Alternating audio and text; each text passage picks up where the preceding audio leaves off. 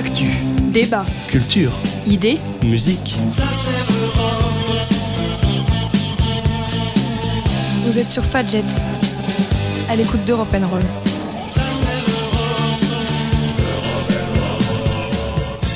Bonjour à toutes et à tous, nous sommes le vendredi 17 avril 2020 et vous écoutez Europe N Confinement.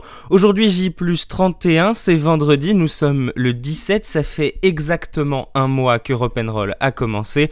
Vous nous suivez tous les jours et nous, on adore faire ça pour vous et évidemment, nous allons continuer jusqu'à la fin de ce confinement. Alors, aujourd'hui, au sommaire de cette édition, on retrouve les actualités et la météo pour entamer comme d'habitude. En partie centrale, vous retrouverez aujourd'hui Morgane pour une nouvelle chronique culinaire.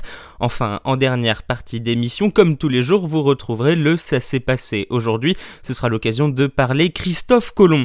Le tout avec son lot de musique, avec une proposition par Anaël. Ce sera Aloïs Sauvage et puis sinon par moi il y aura du Phil Collins et Bob Marley.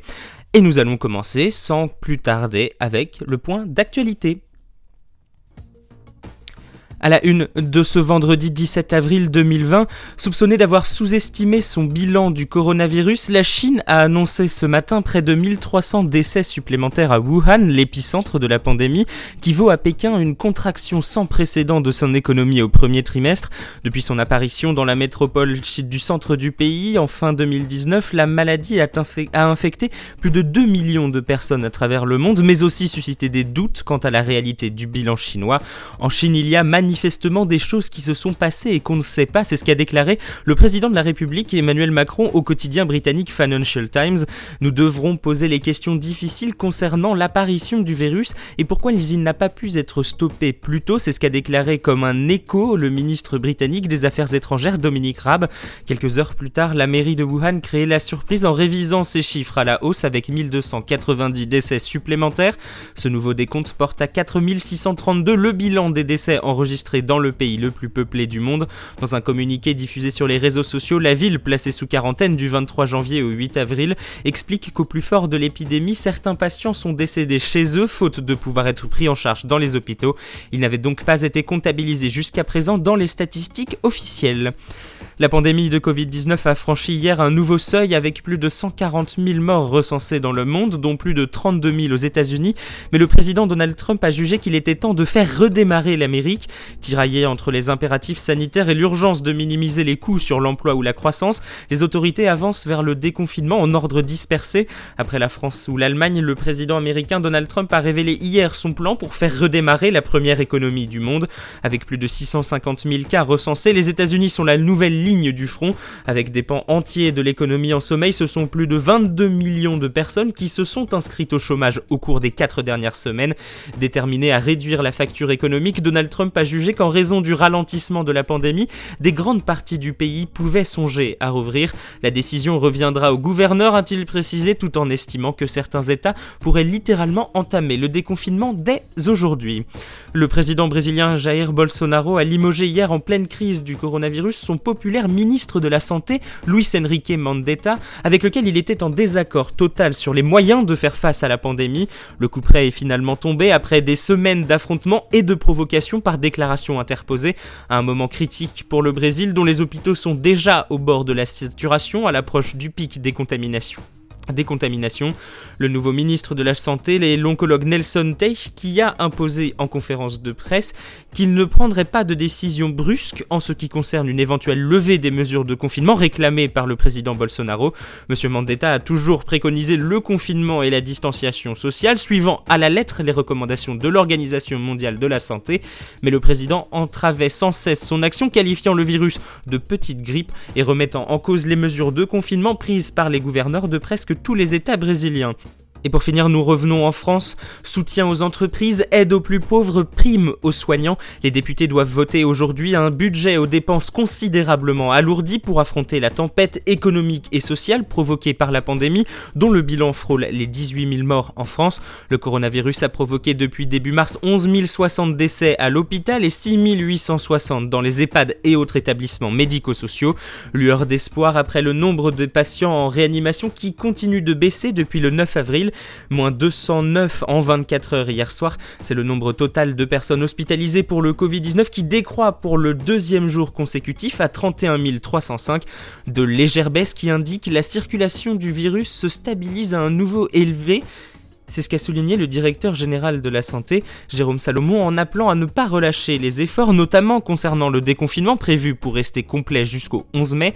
Après celui de la fin mars, le second projet de loi de finances rectificative PLFR, débattu aujourd'hui par l'Assemblée nationale et qui ira ensuite au Sénat le mardi 21 avril, prend en compte l'enveloppe globale de 110 milliards d'euros annoncée par le gouvernement face à l'urgence économique. Il prévoit un recul de 8% du produit intérieur brut en 2020, un déficit public d'environ 9% du PIB et une dette à 115%.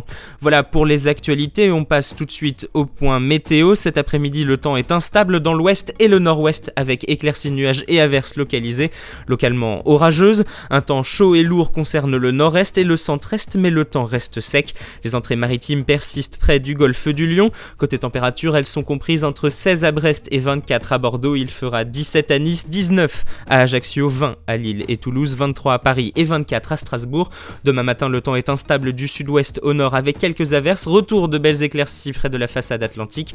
Après le passage de la perturbation qui continue sa route sur l'est du bassin parisien et la Champagne, les températures sont très douces, comprises entre 10 et 15 degrés. Voilà pour la première partie de cette émission. Il est temps de marquer une première pause musicale. C'est avec donc une suggestion d'Anaël voici Aloïse Sauvage avec À l'horizontale.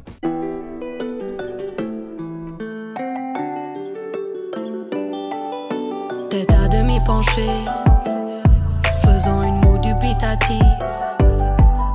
Rêve dans le semi-remorque,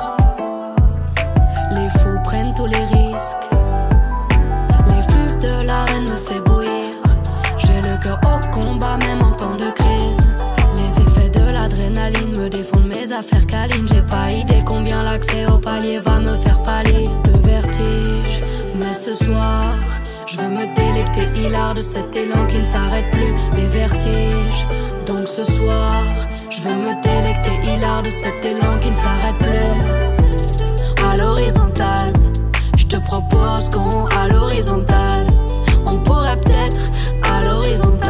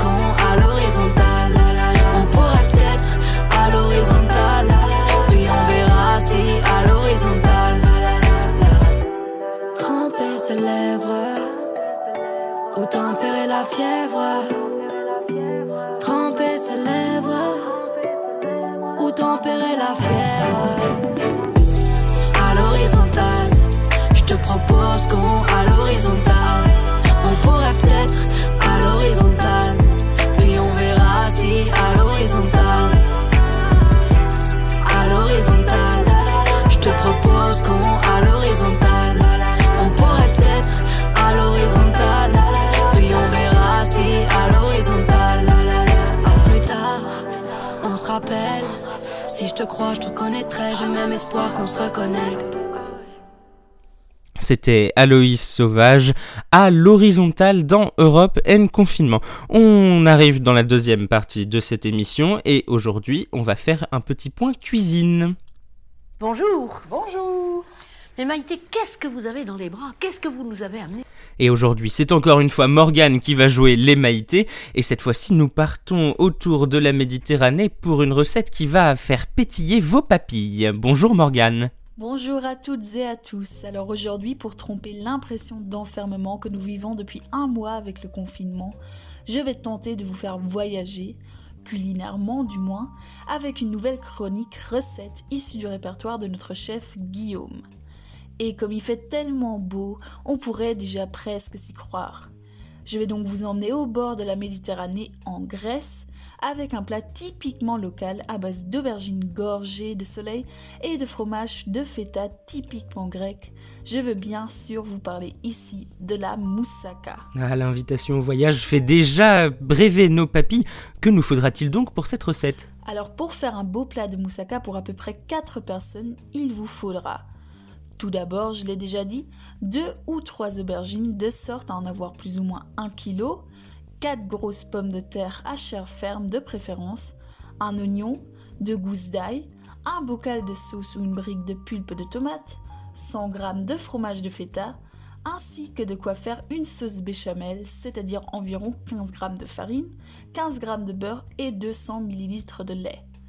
De plus, alors que la recette originale est à base d'épaule d'agneau, pour la variante végétarienne de la moussaka que je vous propose ici, vous aurez besoin d'alternativement 400 g de tofu ou bien de 180 g de lentilles corail si vous aimez bien les lentilles. Le tout accompagné bien sûr d'épices comme les herbes de Provence, le thym, romarin, origan, etc. ainsi que d'huile d'olive pour bien faire ressortir le goût méditerranéen de ce plat. Alors une fois qu'on est allé chercher tout ça dans le jardin, bah comment on fait? Eh bien commencez par préparer les, les aubergines puisqu'elles nécessiteront un temps de cuisson préalable.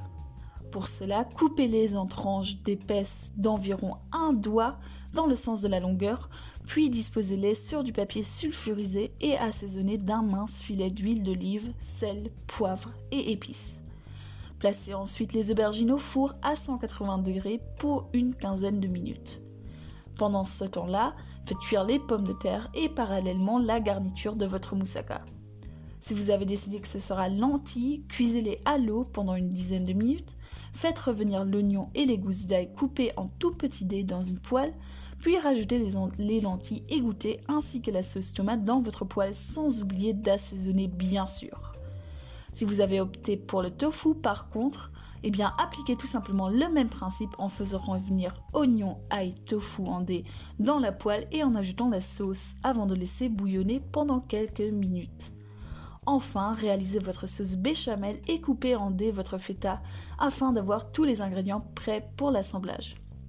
Ainsi, à la manière d'une lasagne, vous allez réaliser différentes couches dans un plat.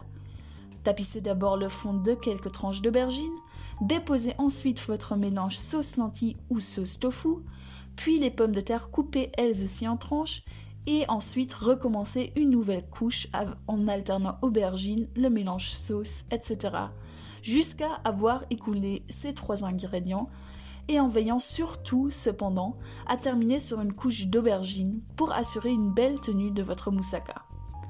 Enfin, recouvrez votre moussaka de sauce béchamel et de feta et placez-la au four pendant une vingtaine de minutes supplémentaires à 180 degrés et le tour est déjà joué. Si vous voulez de la fraîcheur en accompagnement, je vous conseille de réaliser une salade grecque à base d'oignons, concombres, tomates, poivrons et feta, tous détaillés en petits cubes et assaisonnés d'une simple vinaigrette à l'huile et au vinaigre. Un plat 100% grec donc qui, je l'espère, vous fera voyager tout en vous régalant. Voilà pour cette nouvelle chronique culinaire. Vous savez donc désormais comment faire une très bonne moussaka.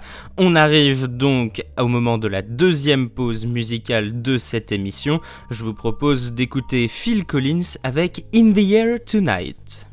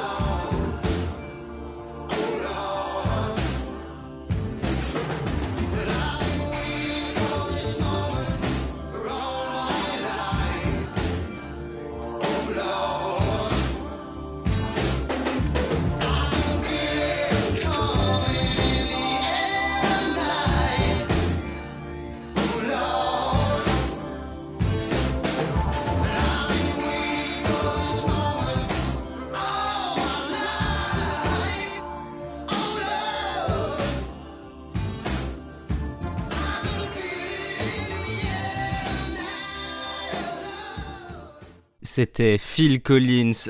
I can feel it in the air tonight dans Europe and Confinement. On arrive dans la dernière partie de cette émission et vous savez ce que ça veut dire, c'est l'heure du ça s'est passé aujourd'hui. Mercator, raconte-nous une histoire, même deux histoires. Alors ça s'est passé un 17 avril, les souverains espagnols signent les capitulations de Santa Fe. Alors nous sommes le 17 avril 1492, les rois catholiques d'Espagne se laissent convaincre par les arguments de Christophe Colomb et acceptent de financer son projet de traverser l'océan Atlantique. Ce sont les capitulations de Santa Fe. Alors on va reprendre au début, qui est Christophe Colomb? Eh Christophe Colomb est né en 1451 à Gênes. Il est l'un des six enfants du tisserand Domenico Colombo et de son épouse Susanna di Fontano Rossa. Le jeune homme prend la mer dès l'âge de 15 ans. Il rejoint son frère cadet Bartolomeo, qui tient une boutique de cartographie à Lisbonne. Portugais d'adoption, il épouse Felipa Perestrello, fille du gouverneur de Porto Santo, une île proche de Madère. Et c'est d'ailleurs dans cette île que naîtra leur fils unique Diego. Christophe Colomb reçoit de son beau-père, un passionné d'exploration marine, des cartes et des documents en grand nombre. Il en fait bon usage et lit aussi des livres comme bien sûr le Livre des merveilles de Marco Polo et l'Imago Mundi, un célèbre ouvrage de géographie du cardinal Pierre Dailly. Sur la foi de ses études, le marin évalue à peu de choses la distance qui sépare l'Europe de l'Inde et de la Chine, que l'on appelle alors Kataï. Il estime qu'une quinzaine de jours suffirait à rejoindre l'Asie des épices en naviguant vers l'ouest à travers l'océan Atlantique à partir des îles Canaries. Entre la fin de l'Orient et la fin de l'Occident, il n'y a qu'une petite mer, c'est ce qu'il assure à qui veut l'entendre. Il s'oppose en cela aux autres érudits de l'époque, ces derniers ont bien conscience, comme lui, que la Terre est ronde, mais à la différence de Christophe Colomb, la plupart sont convaincus qu'il serait bien trop long de vouloir atteindre les Indes en naviguant vers l'ouest. Et ils ont raison, car en l'absence d'un nouveau monde, il eût été formellement impossible à quelconque navire de l'époque de traverser d'une traite l'océan Atlantique et l'océan Pacifique réunis. C'est aux alentours de 1484 que Christophe Colomb forme l'idée de passer par l'Atlantique pour aller aux Indes orientales. L'idée que des îles pouvaient exister à l'ouest de l'Afrique a été entretenue par la découverte des Açores qui apparaissaient déjà sur des cartes à la fin du XIVe siècle avant d'être redécouvertes en 1427, des îles Canaries au milieu du XIVe siècle et colonisées en 1402 et les îles du Cap-Vert en 1456. Mais aussi par la présence de bois exotiques qui flottent sur les eaux apportées par des courants venant de l'ouest. Christophe Colomb propose alors son projet au roi du Portugal Jean II, mais ce dernier rejette le plan sans appel. Colomb va alors tenter sa chance en Castille au milieu de 1485. Il rencontre la reine Isabelle de Castille en 1486 et se voit opposer un premier refus. Cinq ans plus tard, sa proposition est en passe d'être acceptée, mais sa demande de devenir vice-roi de toutes les terres découvertes bloque un peu une nouvelle fois le projet. Finalement, c'est le 17 avril 1492 qu'il va signer près de Grenade avec les rois catholiques les capitulations de Santa Fe, qui lui octroient notamment le titre de noblesse héréditaire d'amiral de la mer Océane, l'océan Atlantique, les titres de vice-roi et de gouverneur général des territoires qu'il pourrait découvrir, la couronne d'Espagne lui accordant à cet effet des armoiries, et un dixième des richesses qu'il en retirerait et un huitième du profit de son expédition.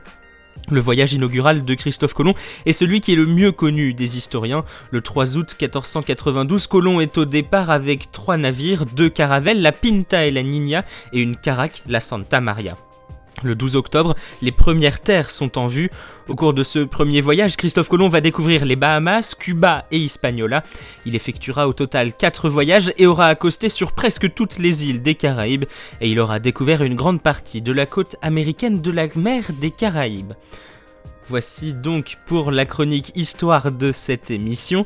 On va se retrouver évidemment demain pour une nouvelle édition. Alors demain vous retrouverez François Xavier pour la dernière partie de l'horizon européen sur le Luxembourg.